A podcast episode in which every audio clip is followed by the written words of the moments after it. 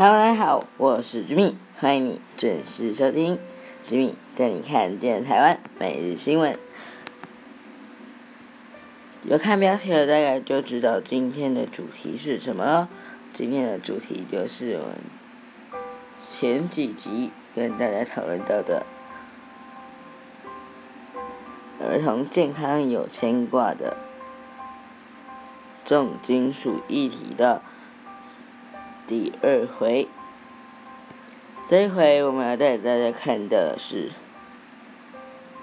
再见罐头游具》儿童游戏场的多元可能性。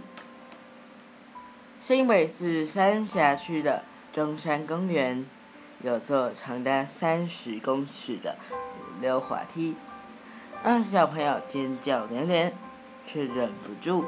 一玩再玩，中山公园的操场溜滑梯、跑酷栈道以及旋转盘都是少见的游乐设施。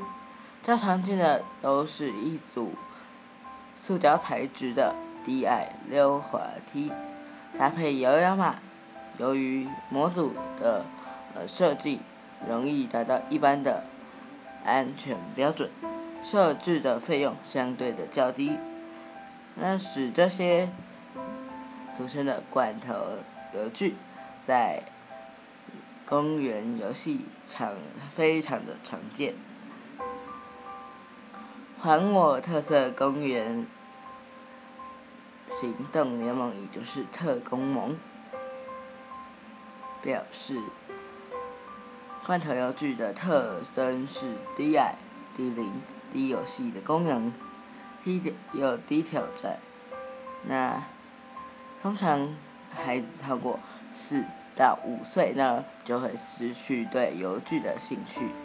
特工王正是因为发现这些罐头游具泛滥的现象，才在二零一五年成立。那希望为各不同年龄层的孩子争取更。多元的游戏空间，中山公园就是台湾与公部门公部门合作的努力成果。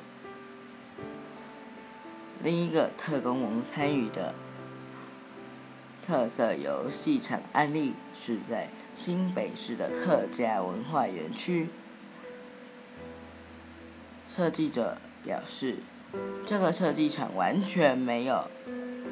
任何制式的游乐器材，而是将曾经遍布三峡北大特区的鹅卵石灌溉水圳还原，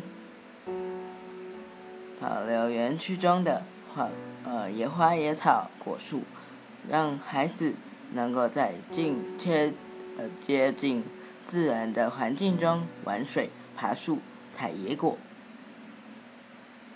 那实际上呢，对儿童来说，玩耍并不是可有可无的，呃，休闲运动，更关乎的是他们的身心发展。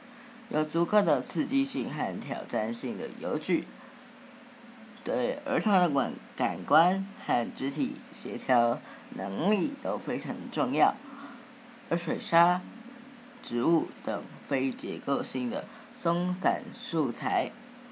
则能够激发儿童的创意，以沙坑这个儿童接触自然、呃松散素材的重要途径来说，过去呢，因为考量管理方便，沙坑逐渐的消失，三峡区就曾经是一个连沙坑都没有，后来在特工网和三峡。区公所合作，才从龙穴公园开始，开始，呃，让沙坑回归到游乐场中。三峡区公所建科科长，呃，经建科科长表示，为了维护水安全，沙坑中的异物清洗设施和。和呃相关管道的淤沙都必须做定期的清除，管理上比较要费费心。那还要指出，推动多元游戏空间时，最常遇到的就是场域和经费问题。因为公园使用者不仅是儿童，还有成人和银发族等，在公园数量和面积有限的情况下，不同的族群需求较容易产生冲突。他也建议，都市规划时可以做通盘的考量，在社区邻里公园周遭。可能会较多载着婴幼儿、移动距离有限的家长，可以设施设置坚固、丰富度但以低龄设施为主的游具，在多人、多数人都必须通车前往的地区，就需要呃透呃透过。投入更多的预算，设置各年龄层都能使用的游戏场，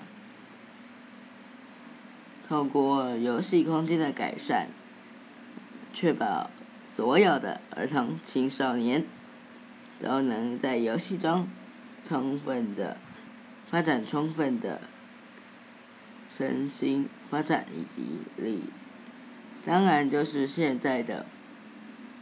少子化时代的当务之急。今天我的节目就到这里哟。如果你喜欢这一集的节目，欢迎你按赞、留言告诉我。